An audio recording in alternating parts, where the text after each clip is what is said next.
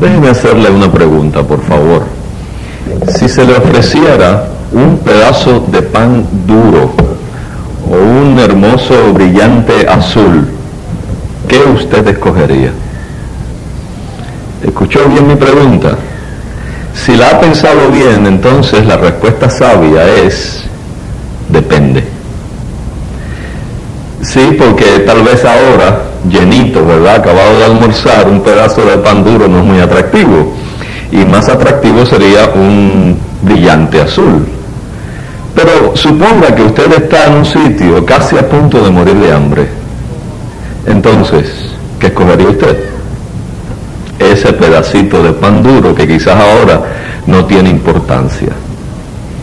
¿Qué uno aprende? Bueno, uno aprende que las cosas pueden ser valiosas dependiendo de las circunstancias y de la ocasión. Lo que podemos considerar muy valioso en este momento quizás carezca de valor alguno en otras circunstancias o en otro momento de nuestra vida. Y ese principio aplica durante todos los años que vivimos. Por eso es interesante apreciar que hay cosas que siempre son valiosas, no importa el tiempo o las circunstancias en que vivamos. Cosas como el amor basado en principios, la salud, la vida, la felicidad, el trabajo. Estas cosas son lo que llamamos valores verdaderos. Y la Biblia enseña esos valores verdaderos. Por supuesto queremos tener éxito en nuestras vidas, queremos ser personas felices y también somos realistas al escoger las metas por las cuales nos vamos a dirigir. Note que al alcanzar algo que valga la pena, nosotros debemos ejercer buen equilibrio. Porque si nosotros apreciamos sin medida cosas que en verdad no son valiosas, entonces sufriremos desilusión y frustración. Hay una pregunta que considerar durante la próxima hora. La pregunta es, ¿qué escogerá usted? ¿Los valores morales del mundo o los valores morales de la Biblia. Es una selección personal. Cada uno de nosotros tiene que decidir qué va a seleccionar en su vida, sobre qué cosas va a edificar su vida, pero que sepa que si edifica sobre valores verdaderos, sobre valores morales de la Biblia, entonces tendrá la garantía de felicidad. Mire cómo lo dijo Jesús en una ilustración registrada por el evangelista Mateo, como se registra aquí en sus palabras en Mateo capítulo 7 versículos 24 en adelante. Mateo es el primer evangelio.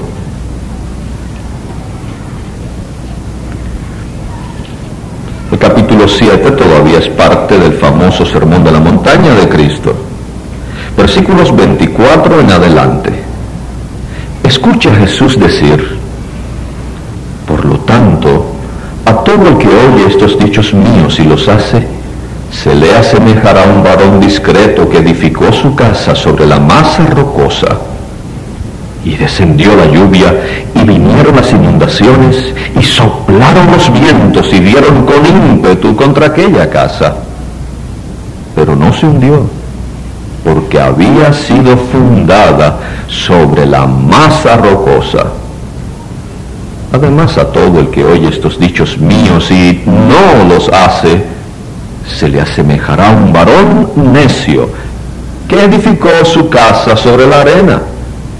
Y descendió la lluvia, y vinieron las inundaciones y soplaron los vientos, y dieron contra aquella casa, y se hundió y fue grande su desplome. Si nosotros edificamos nuestras vidas sobre valores semejantes a, masa rocosa, sobre valores morales de la Biblia, entonces nuestras vidas van a ser exitosas.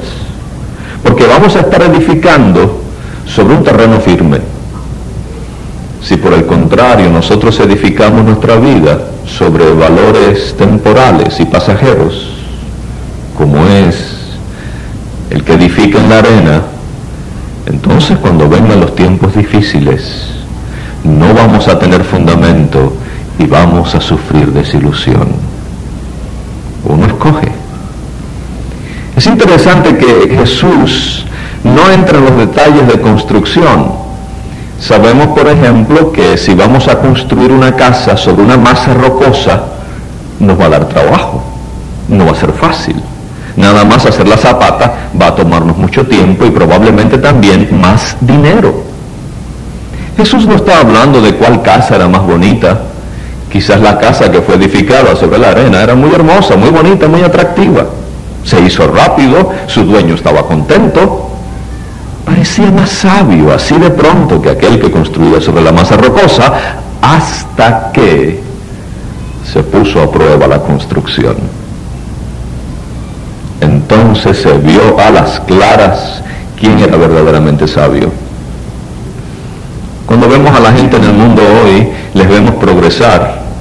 Parece que, que el derrotero que ellos han seguido en la vida vale la pena porque se les ve aparentemente bien y aparentemente eh, gorditos y felices. Y puede ser que parezca que aquel que está edificando su vida sobre los valores morales de la Biblia esté perdiendo algo. Quizás felicidad o placeres. Pero el punto es, cuando llegue el momento de la prueba, ¿dónde estarán ellos? ¿Y dónde estarán aquellos que edifiquen su vida sobre valores morales de la Biblia? Tomemos, por ejemplo, lo que la gente considera sumamente importante, a saber, las posesiones materiales, el dinero. No cabe duda de que el dinero es necesario. Con el dinero mantenemos a nuestras familias, producto del trabajo honrado, ponemos pan en nuestra mesa de manera honrada, nos cubrimos y atendemos nuestras necesidades y también el dinero nos permite pasear y otros placeres. Sin embargo, cuando vemos la actitud de la gente del mundo hoy, es como si el dinero fuera prácticamente la única cosa valiosa, la única cosa por la cual vivir y luchar. De modo que ahora el dinero llega a ser para el mundo un valor, pero un valor falso. Es muy interesante que un periodista escribe un artículo que es publicado en el Nuevo Día del miércoles 25 de septiembre de 1985 y él hace alusión aquí a estilo de vida, comportamiento, el, el tema que él discute es la vida es simple, pero nosotros nos empeñamos en complicarla. Y él dice lo siguiente con relación a las actitudes que hay entre muchos matrimonios modernos, o muchos en este día. Él dice, y voy a leer sus palabras, no es un testigo de Jehová, pero escribe, a menudo escuchamos a matrimonios de buena posición económica recordar los primeros días de sus relaciones matrimoniales cuando tenían muy pocas cosas de valor monetario, un apartamento de una habitación, un carro viejo y un limitado balance en su cuenta de banco. Sin embargo, dice él, se refieren a esos días como los más felices que jamás conocieron. Y aún así, a medida que maduramos, no parece que tratamos de buscar la vida simple que queremos vivir. De hecho, trabajamos para aumentar nuestras ganancias porque parece que nunca tenemos suficiente. No, no es esa la actitud de muchas personas hoy. Es ese deseo, esa inquietud por tener dinero o quizás porque la cuenta en el banco vaya engordando, aumentando, aunque quizás ni siquiera se gaste ese dinero solamente para que produzca cierta actitud mental? Bueno, el proverbio, aquí en el proverbio 23, en la Biblia, hay una declaración muy, muy directa y, por cierto, muy al punto. los proverbios, en el proverbio 23, 4 y 5. Note que dice, no te afanes por obtener riquezas. No dice que uno no deba buscar y procurar el sustento. Debemos todos nosotros procurar el sustento. No dice aquí que uno no debe trabajar duro para proveer para su familia. Dice, cesa de afanarte por obtener riquezas. Cesa de tu propio entendimiento. ¿Has hecho que tus ojos les echen un vistazo cuando no son nada? Porque sin falta se hacen para sí alas, como las de un águila, y vuelan hacia los cielos y se van. Veces algunas personas solo quieren el dinero para echarles un vistazo. No lo usan, lo tienen en una cuenta bancaria, pero nada más de echarle un vistazo al estado de cuentas mensual, le produce cierta tranquilidad, cuando es una tranquilidad ficticia. El dinero vuela. Cuando usted hace sus planillas a fin de año, ¿no ha quedado impresionado a veces por la cantidad de dinero que usted ha ganado en un año? Usted empieza a sumar ahí en su maquinita, en su calculadora, y cuando usted ve ese número grande, usted dice, mi madre, pero qué cantidad de dinero hemos ganado. Y entonces su esposa mira hacia la casa alrededor y dice, ¿dónde está? ¿Dónde está el dinero? ¿Qué hemos hecho con todo ese dinero? No está lujos en la casa. ¿Dónde se ha ido? Es que tiene como alas. Y se va. Además se va en otros sentidos, la bolsa de valores cae, las personas se suicidan, pierden su dinero de un día para otro, la moneda se devalúa, quizás entonces ya el dinero no vale lo que usted pensaba que valía, hay un desfalco, un robo, un fraude, se fue su dinero, o quizás muera y otros lo malgasten. No hay en verdad eh, seguridad, la aparente seguridad que proporciona el dinero es ficticia, no existe, es como la arena, un poco de movimiento y se hunde, se va Sin embargo, el dinero sigue siendo un atractivo para la gente porque muchas veces las personas buscan trabajo y les dan una cifra impresionante. A veces en los anuncios en los periódicos para buscar personas deseosas de trabajar en ventas se pone un número grande y eso, eso ciega a la gente, impresiona a la gente. Entonces se deslumbran con la posibilidad de ganar mucho dinero. Porque eso es lo que pasa, que se deslumbran ¿Ha pescado bueyes alguna vez? ¿Cómo pescas bueyes por la noche? Se lleva una linterna, ¿verdad? Y cuando usted escucha al buey moverse o ve un movimiento, enfoca la linterna hacia donde está el buey y el buey a lo más lo que hace es un aguaje, ¿verdad? Y ahí se quedó. Amenaza, pero, pero más nada. Quedó deslumbrado y entonces ahora usted se cuida de la palanca chiquita, ¿sabe? Palanca grande, eso nada más que es para impresionar. La chiquita es la que de verdad muerde. Usted lo coge de la manera apropiada al saco. El, materialismo hace eso con la gente, lo, lo ciega. Y a lo sumo algunos lo que hacen es solo un aguaje y realmente caen en la trampa del amor al dinero. Un, valor que parece sólido, porque uno puede pensar, bueno, si algo da protección en el mundo hoy es el dinero, pero realmente no ofrece lo que parece ofrecer. Además, piensa en otro valor ficticio, la alta educación académica. La alta educación académica parece ser algo que la gente, y particularmente los jóvenes de hoy, anhelan, porque piensan que desde esa base sólida, sólida, entonces pueden alcanzar sus metas materiales. Sí, porque realmente, si uno se pone a pensar, el propósito que tiene estudiar alta educación es alcanzar cosas materiales. Ese es, francamente, y hay que reconocerlo, ese es el propósito de la alta educación.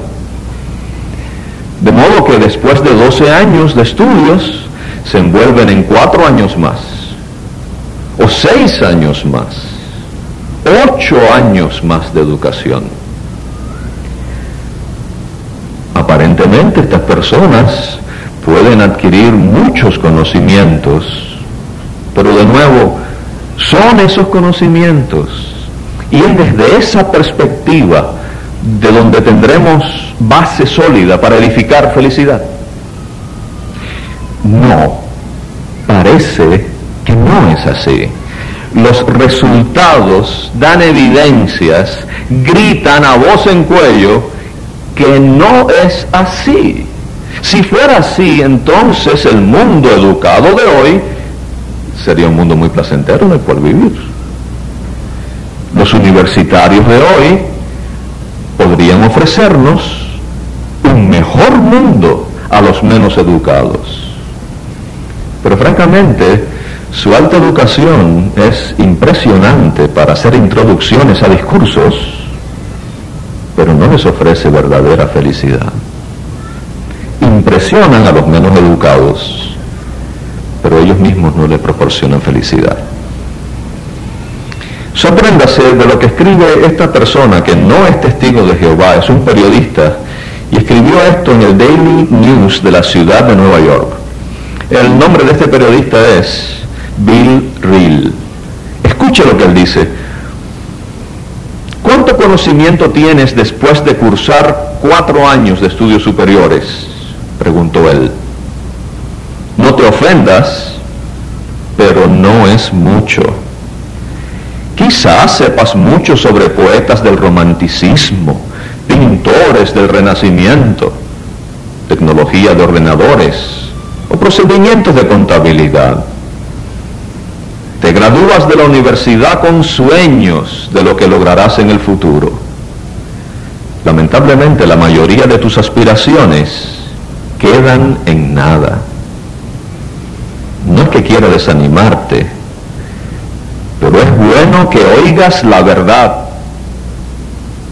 Cuando adquieres las posesiones que anhelabas, si las adquieres, y cuando obtienes el éxito que buscabas, si lo encuentras, no hallarás satisfacción. Más bien, precisamente cuando esperas deleitarte con el triunfo, sientes vacío en vez de satisfecho deprimido más bien que triunfante, agitado más bien que tranquilo. Y concluye diciendo, muchos de ustedes serán seducidos por los manipuladores de los medios publicitarios, quienes son expertos en explotar los defectos de su carácter. Las posesiones ostentosas no les proporcionarán satisfacción de hecho, será todo lo contrario. La búsqueda de posesiones es un apetito insaciable que les consumirá el alma. Así de directo. Así como lo expuso. Bueno, estos son lo que dicen personas que han observado los resultados de la alta educación. ¿Qué dice Dios? ¿Qué dice Jehová en su palabra sobre este asunto de la alta educación? Bueno, siendo que cada uno de nosotros tiene que escoger, porque a cada uno de nosotros se nos da libertad para escoger entre los valores del mundo o los valores de la Biblia, siendo que es su decisión, usted debe saber lo que Dios dice sobre el asunto. Aquí en la Biblia en la primera carta de Pablo a los Corintios, en el capítulo tercero, versículos 18 y 19, De manera muy sencilla, Jehová nos ayuda a apreciar que debemos edificar en fundamentos verdaderos y cuidarnos de la propaganda mundana que tiene como propósito seducirnos, haciéndonos creer que seremos más sabios. Recordamos que cuando Pablo escribe esto a los Corintios, los corintios eran personas muy, muy dadas, los griegos eran personas muy dadas al conocimiento, eran personas que se jactaban de ser sumamente cultas, muy cultas. Que nadie los seduzca, que nadie esté seduciéndose a sí mismo. Sí, porque a veces uno mismo es el que se seduce, ¿verdad? Con la alta educación académica, uno mismo se, se visualiza como más sabio, ¿verdad? Yo estudio esto y olvídese que se me ponen los ojos azules de tan sabio que voy a ser. Uno mismo se, se, seduce creyéndose uno que esa alta educación va a ser a uno una persona más viva, más culta, más, más ser humano. No se engañe. Si alguno entre ustedes piensa que es sabio en este sistema de cosas, hágase necio para que se haga sabio. Porque la sabiduría de este mundo es necedad para con Dios. Porque está escrito, prende a los sabios en su propia astucia. Lo prende en su propia astucia. ¿Ustedes quieren sabiduría?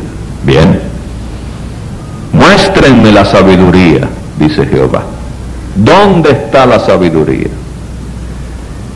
¿Dónde está la sabiduría de un país que vive como vivimos en Puerto Rico? Con tantas personas educadas, con tantos colegios universitarios, con tantos que se gradúan de las universidades todos los años. ¿Dónde está la sabiduría? Deberíamos vivir mejor, pero no vivimos mejor.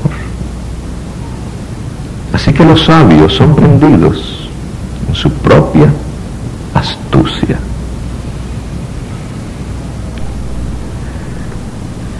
¿Quiere hacerse sabio? Hágase necio. Hágase necio desde el punto de vista del mundo. Hágase ignorante desde el punto de vista del mundo. Hágase necio para que se haga sabio. Ah, no, no, no, pero eso no aplica a mí, hermano. Eso en verdad no aplica a mí. Yo soy temeroso de Dios. Pero, ¿qué dice el proverbio 26.12? Si nosotros decimos una cosa, pero vivimos otra cosa. ¿Qué hay cuando nosotros estamos dispuestos a correr el riesgo ¿Qué hay cuando nosotros estimulamos a nuestros hijos a la universidad y corremos el riesgo de que a nuestros hijos no les vaya mal y pierdan la fe? ¿Dejaría usted que su hijo jugara pelota aquí en el expreso? Porque hay la posibilidad de que no le den un golpe. ¿Verdad que usted no arriesgaría la vida de su hijo así? porque haya la posibilidad de que no le den un golpe. Usted no, no, no va a hacer eso, usted no va a exponer a su familia así, ni se va a exponer usted mismo. Pues entonces cuando nosotros ponemos la sabiduría nuestra, no importa quiénes seamos, no importa el tiempo que tengamos en la verdad, si nosotros ponemos la sabiduría nuestra por encima de la sabiduría de Dios, Proverbios 26, 12, no un servidor, pero la Biblia dice, ¿has visto un hombre sabio a sus propios ojos? Hay más esperanza para el estúpido que para él. Sí, la palabra de Jehová es directa. Y uno resultaría ser estúpido si luego de tener conocimiento de lo que es menester hacer, lo echa a un lado lo ignora y sigue su propio curso de acción. no importa quién sea, es su decisión, pero Jehová le invita a edificar sobre valores verdaderos. Estos otros valores son, son tierra movediza, no producen verdadera felicidad. Por eso, la Organización de los Testigos de Jehová ha animado a los padres para que estimulen a sus hijos a coger cursos cortos después que se gradúan de la escuela superior.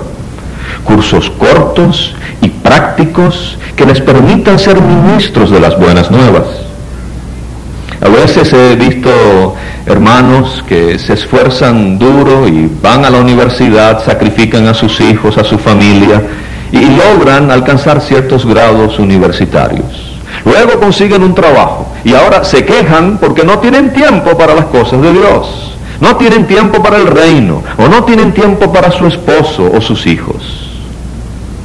Entonces ahora tienen más trabajo, más responsabilidades, más gastos y ahora sí que está difícil la cosa. Porque ahora hay que hacer un ajuste muy grande en la vida para adaptarse. Entonces ellos mismos hablan de su falta de sabiduría. Bueno, que no nos suceda así a nosotros animen a, sus hijos a prepararse en cursos prácticos, que se pueda conseguir trabajo fácilmente y que ellos puedan llevar pan honrado a sus mesas y todavía tener tiempo para el ministerio cristiano.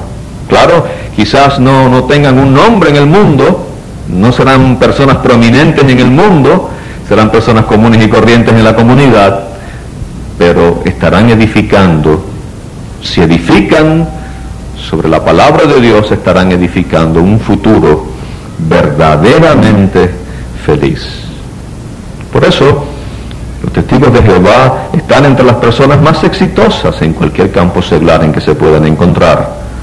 Y la razón es los valores sobre los cuales edificamos. Así que está claro que ni la alta educación académica es piedra segura sobre la cual edificar un fundamento, ni tampoco es piedra sobre la cual edificar un fundamento las posesiones materiales.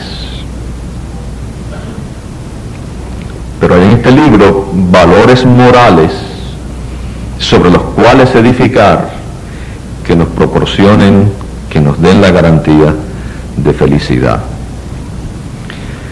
Pero me veo motivado a leer para ustedes un texto aquí en la primera de Juan, en el capítulo 2, versículo 15 al 17, para dar por terminado este asunto y ayudar a ustedes a hacer la mejor decisión posible eh, dentro de sus circunstancias. Y la mejor decisión posible se basará en lo que Jehová Dios dice en su santa palabra. La primera de Juan capítulo 2 versículos 15 al 17. No estén amando ni al mundo ni las cosas que están en el mundo. Si alguno ama al mundo, el amor del Padre no está en él. Porque todo lo que hay en el mundo, el deseo de la carne, el deseo de los ojos y la exhibición ostentosa del medio de vida de uno, no se origina del Padre, sino que se origina del mundo. Además, el mundo va pasando y también su deseo, pero el que hace la voluntad de Dios permanece para siempre. Ahora, ven, ven cuál es el punto ahí, ¿verdad? Es su, decisión, pero ya sabe el resultado. El resultado se sabe desde ahora. Si usted se deja influenciar por el mundo y no lo dice, usted no dice que ama el mundo, no, usted no dice eso, pero usted está siguiendo el modo del mundo, usted está demostrando que lo ama, porque usted, a quien ama, con ese está. Pero ¿cuál es el resultado? Se va, se pierde, cambia, se fue. Pero el que hace la voluntad de Jehová permanece para siempre. son las cosas materiales, ¿verdad? Que, son tan cambiantes. Uno, los, valores del mundo, las posesiones, siempre, siempre hay cosas nuevas. Nunca uno está satisfecho completamente por lo que el mundo puede ofrecer porque siempre ofrece algo más. Y estamos viendo eso de que éramos chiquititos. ¿Qué era la primera cosa que usted quería cuando era muchacho, que usted se acuerde? Quizás una, una bicicleta, en el caso suyo, o en el caso de ustedes hermanos una muñeca. Usted tenía a su papá ya o a su mamá seco ya a un lado, ¿verdad? Tenía así, tanto que le lavaba el traje, ¿verdad? La bicicleta, y usted soñaba con la bicicleta. Yo me acuerdo cuando muchacho, yo me veía en la bicicleta, ¿verdad? Yo soñaba con esa dichosa bicicleta. Hasta el color, tenía que ser el color que uno ya tenía en la mente, ¿verdad? Pero después, ¿qué pasó con la bicicleta? ¿Qué pasó? La puso uno en un rincón y a coger moho ahí la bicicleta esa. Como que uno le, perdió el amor. Quizás entonces era un automóvil, ¿verdad? Y usted se veía, yo me acuerdo cuando muchacho que me gustaba sentarme al lado del chofer, a ver cómo era que el chofer manejaba. Eso para mí era una cosa grande. Yo quería sacar licencia rapidito, ¿verdad? Y tanto molesté a mi papá que a, los 16 años ya, ya, quería tener el aprendizaje, ¿verdad? Y bueno, una cosa tremenda. Y el carro, un carro, un carro. Eso era lo que uno... Pero ¿dónde está ese primer automóvil? ¿Eh? Mucho atractivo. Carro viejo.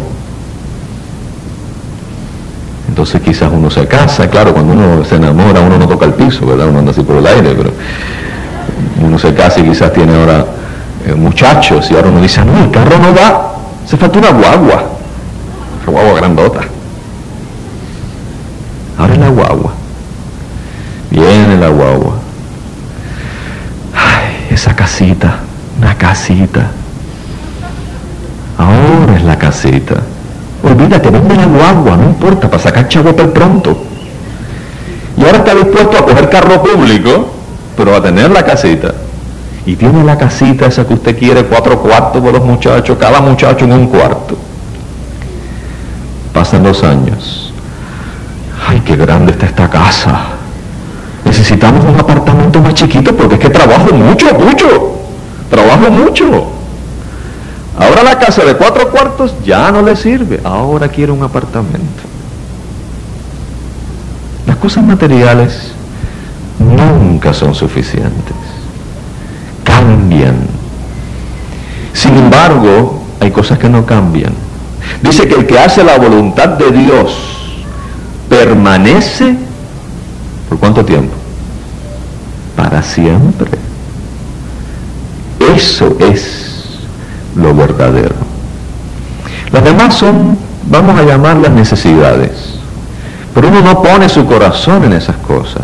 Uno pone su corazón en lo que dura para siempre. Por supuesto, algunas cosas son naturales, ¿verdad? Y, a medida que vamos viviendo la vida, pues nos vamos dando cuenta que todos, de una manera u otra, eh, caemos en ciertos patrones de comportamiento, ¿verdad? Porque por algo ustedes se están identificando con mi experiencia. Y es así, a veces uno tiene cierta tendencia y uno se deja llevar por el mundo, bueno, uno tiene que tener cuidado, particularmente ahora en los tiempos en que estamos viviendo. Una vez tuve un estudio bíblico que me dijo, me dijo esto, fue muy franco, no sé si alguno de ustedes en el auditorio ha pensado eso mientras yo estaba hablando esta tarde. Él me dijo, sin ambajes, me dijo, ¿Sabe lo que a mí no me gusta de Dios? ¿Sabe qué? A mí lo que no me gusta es que pone condiciones. Y uno tiene que hacer lo que Él dice. ¿eh? Él dice que uno escoja, pero si uno no hace lo, que Él dice, entonces uno muere. ¿Ve? Eso, eso, es lo que a mí no me gusta. Porque no deja que uno escoja y, que, que no se sepa qué es lo que va a resultar finalmente. Yo escojo, pero si no escojo lo que Él dice, me destruye. ¿Ha, pensado usted alguna vez así? ¿Algún estudiante de la Biblia le ha hecho esa pregunta? Suponga que usted quiere ir con su familia a Disney World, allá en Orlando. Y allá hay un amigo suyo, Juan. Y dice, oye Juan, lo llamo por teléfono, ¿verdad? Ajá, Pepe, dime, oye Juan, quiero ir con mi esposa y, unos hermanos, quiero ir allá a, Orlando y quería ir a Disney, estaba pensando si me puedo quedar en tu casa, como tiene una casa grande. ¿Cómo no, Pepe, chico? Vente para acá, un placer, te tenemos aquí, hace tiempo que no te vemos. Ah, pues, pues vamos para allá, qué bueno, chico, te estoy bien agradecido, porque es mucho más económico, tú sabes, no hay nada como comer en casa. Ah, pero mira, el problema es que yo no voy a estar, pero te voy a dejar la llave y estate a tus anchas. Pero cuando te vayas, por favor, asegúrate de cerrar bien la puerta y apagar los receptáculos de la luz. Ah, chico, Juan, pero tras que yo voy a usar tu casa, también tengo que cerrarte la puerta bien y, y apagar los receptáculos. Pepe, chico, seas mal agradecido. Te estoy dando la casa y lo que te estoy pidiendo es un par de cosas que son hasta lógicas, que no te van a costar eh, un sacrificio tan enorme. Y disfruta tu... Ah, no, no, no, Juan, yo lo siento. Yo voy a tu casa, pero con mis condiciones. Yo me quedo en tu casa, pero yo digo cómo. Ah, lo siento. Lo siento, Pepe, yo no sabía que tú te estabas portando así. Yo lo siento mucho porque yo te estoy dando algo que vale muchísimo y tú no quieres aceptar ninguna responsabilidad. Lo lamento, pero vas a tener que buscarte otro sitio donde quedarte. Digo, no es razonable. Lo que se está pidiendo no es una cosa que hasta, hasta es para nuestro propio beneficio. Pues miren, lo mismo con Jehová. Jehová no nos está dando cualquier cosa. Lo que dice este texto aquí es que Jehová Dios nos garantiza, por garantía escrita, garantiza vida eterna. Si usted hace lo que Él dice. Ah, sí, si hace lo que Él dice, porque lo que Él va a dar no es cualquier cosa. ¿Sabe lo que es vida eterna? ¿Usted se ha puesto a pensar lo que es vida eterna, hermana? ¿Usted, hermana, se ha puesto a pensar lo que es vida eterna? Vida eterna es vivir tanto tiempo como Dios viva. Mientras exista Jehová, usted vivirá. Eso no es cualquier cosa. Sí. Él pone los requisitos porque Él tiene el derecho a ponerlos. Por lo que Él está dando es muchísimo más valioso que nada que nosotros podamos ofrecer. Él dice, usted escoge. Él no le obliga, pero ya sabe el resultado final desde el principio. Pero es su selección. ¿Sobre qué valores va a edificar? Sobre sus propios valores. Aténgase a las consecuencias córrase el chance. Si le sale bien, disfrutó unos cuantos años, le salió bien. Pero esos son todos los años que va a disfrutar. Si obedece lo que él dice y aún así tiene que sufrir, sepa que tiene vida eterna de felicidad. Por eso es importante que nosotros tomemos a pechos lo que dice la palabra de Dios y nos esforcemos por edificar sobre valores que, que nos traigan felicidad. Pero si tenemos la información ahí, vamos a usar esa información. Que, que tenemos que hacer esfuerzos y sacrificios ahora. Sí, está bien, tenemos que hacer esfuerzos y sacrificios ahora, pero mire, mire las recompensas. Mire las recompensas por delante entonces va a ver que vale la pena edificar sobre ellas. ¿Sabe una cosa que es un valor verdadero? Aprender acerca de Jehová, estudiar este libro, la Biblia, adquirir conocimiento. Y no me diga que usted eh, está pensando que, que adquirir conocimiento de la Biblia es lo mismo que adquirir conocimiento del mundo, porque son dos conocimientos totalmente diferentes. Recuerda el apóstol Pablo cuando él dice que, en 1 Corintios, que él dice que el conocimiento del mundo hincha, pero el amor edifica. El conocimiento de la palabra de Jehová nos va a guiar por la vida para hacernos personas más felices. En hebreo, la palabra que se utiliza aquí en el proverbio es Da'at. Y Da'at es conocimiento, pero tiene un saborcito adicional. En Proverbios 2, 6, que dice que Jehová da la sabiduría y procedente de su boca hay conocimiento y discernimiento. Ese conocimiento es Da'at en hebreo. Y conocimiento de Dios, Da'at, no es simplemente tener muchos datos aquí, muchos datos, saber muchos textos, muchos pasajes de la Biblia de memoria. Es algo más. Da'at es amoldarse uno a ese conocimiento, poner en práctica, actuar en armonía con lo que uno conoce. Porque conocimiento por conocimiento no, un ateo puede aprenderse muchos textos de la Biblia, un ateo puede saberse la Biblia así, pero ¿de qué le sirve? Ese no es conocimiento, da'at, como está hablando aquí el proverbista. Da'at es conocimiento, pero conocimiento que afecta la vida de uno, de manera que uno actúe en armonía con eso.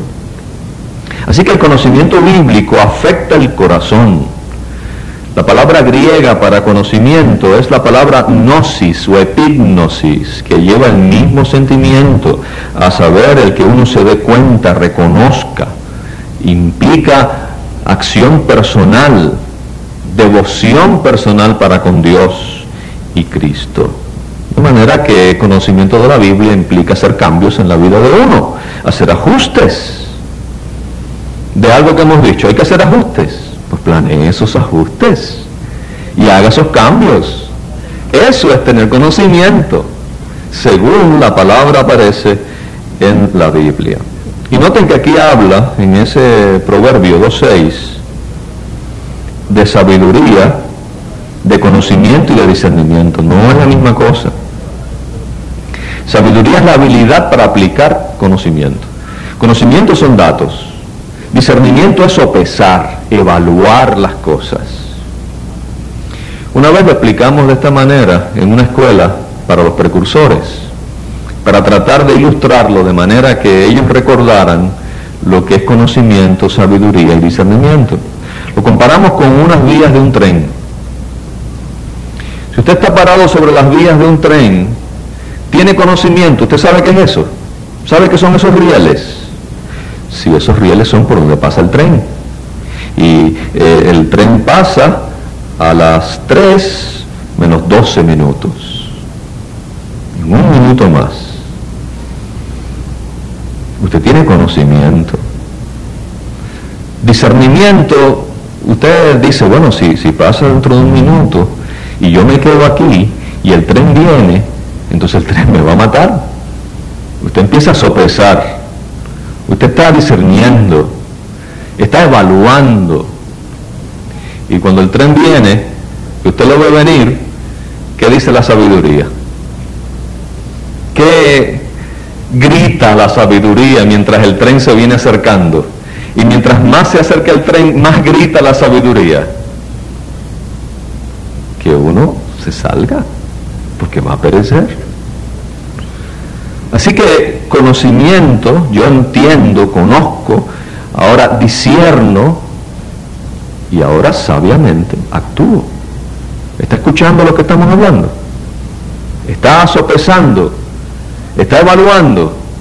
Pues mire, cuando salga de aquí, empiece a actuar en armonía con la sabiduría y haga los ajustes que, deba de hacer humildemente, sabiamente. No, no se pueden hacer a veces los ajustes de un, de un momento para otro, ¿verdad? Pero sí uno puede empezar a moverse, a veces sí se pueden hacer de un momento para otro, pero muchas veces uno puede moverse en cierta dirección, en armonía con lo que la sabiduría dicta. El conocimiento de Jehová, eso es una roca sólida. Porque este conocimiento no, no, pasa, no, no pasa de moda. eh, siempre sólido, como, como una roca, no como el conocimiento del mundo, ¿verdad? Que, que, cuando íbamos a la escuela aprendíamos una cosa y ahora cuando nuestros hijos van a la escuela están aprendiendo otra cosa diferente. Y uno dice, bueno, entonces lo que yo aprendí no sirve. Exactamente eso, amigo mío, no sirve. No se lo enseña a su hijo porque lo van a colgar en el examen. ¿Ya le ha pasado? Sí. El conocimiento de Jehová no es así. Es sólido. Uno puede edificar sobre ese conocimiento. No cambia. Porque es de Dios. Hay otra cosa que pudiéramos hacer, de las muchas que pudiéramos discutir esta tarde, pero hay otro valor sólido sobre el cual uno puede edificar. Ese, tiene que ver con, con aprender a obedecer. Las personas hoy en día nada más que oír la palabra obedecer se le paran los pelos de punta porque eh, la actitud de las personas hoy en día es querer hacer lo suyo, ¿verdad? Vivir lo suyo y, la gente eh, rechaza que se les dé direcciones o directrices.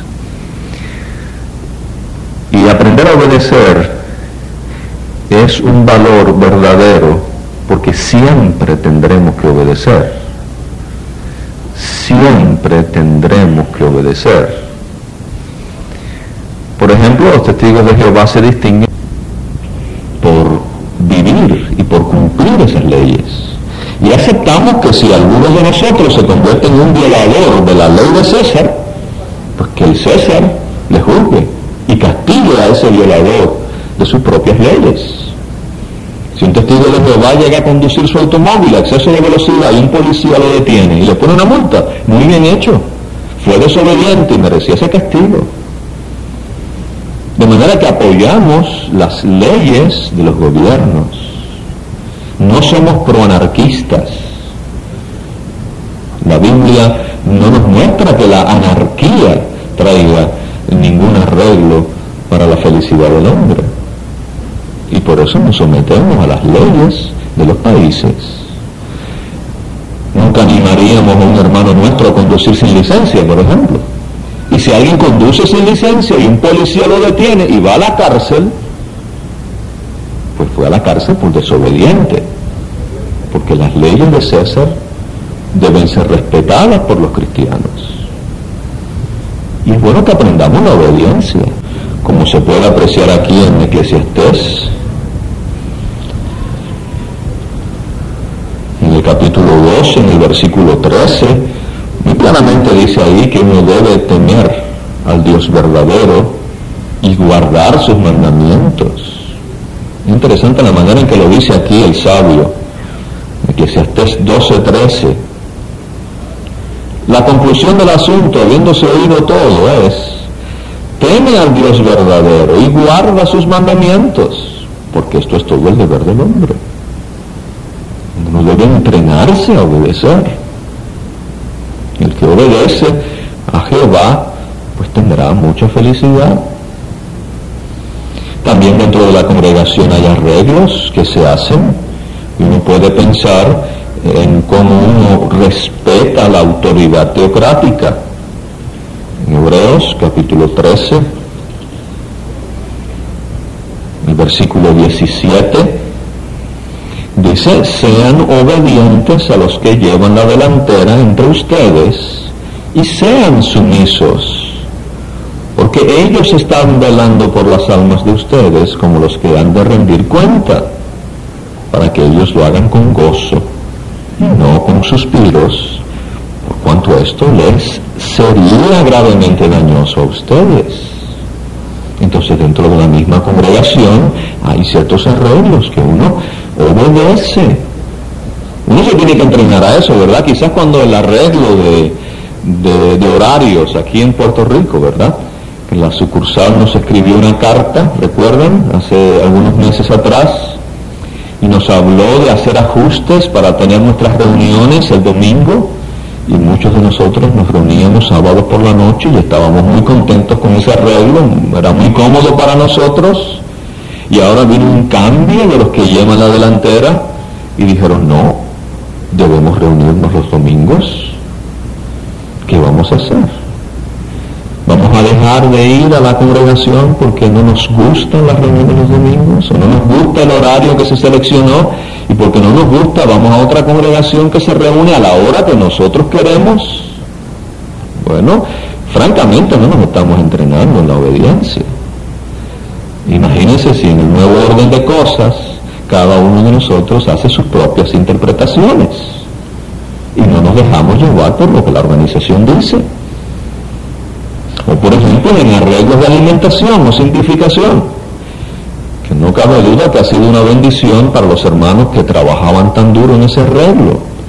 Quizás no ha sido todavía una bendición tan grande para nosotros, porque tenemos que hacer una fila por mucho tiempo, o es caliente, o quizás el alimento no es el que preferimos. Bueno, pero nos entrenamos. A lo más, a lo más nos estamos entrenando en obediencia y eso debe ser bueno para nosotros. Si eso es lo único bueno que el arreglo tiene, si eso fuera lo único bueno que tuviera, tiene mucho de bueno porque nos está entrenando a obedecer. ¿Cuántas cosas más tendremos que obedecer de aquí en adelante? Yo no sé. Pero si empezamos y obedecemos, vamos edificando un valor sólido y cuando llegue el momento de más instrucciones, las vamos a poder asimilar mejor. Así uno, uno hace la selección, pero Jehová en su palabra nos llena de información para que nosotros hagamos la mejor decisión. Puede ser que ambas casas se vieran hermosas, pero en la ilustración de Jesús solo una casa permaneció en pie, la que se había edificado sobre piedra sólida. Para concluir y para motivarle a hacer su decisión, amigo mío, hermano mío, el salmista en el Salmo 16, 7 al 11, cierra nuestra conferencia los Salmos 16, 7 al 11. Bendeciré a Jehová que me ha dado consejos. Realmente durante las noches mis riñones me han corregido. He puesto a Jehová enfrente de mí constantemente, porque Él está a mi diestra, no se me hará tambalear. Por eso mi corazón de veras se regocija y mi gloria se inclina a estar gozosa. También mi propia carne recibirá en seguridad, porque no dejarás mi alma en el Seol, no permitirás que el que te es leal vea al hoyo. Me harás conocer la senda de la vida. Mi regocijo hasta la satisfacción está con tu rostro. Hay agradabilidad a tu diestra para siempre. Si edificamos en su diestra, permaneceremos para siempre.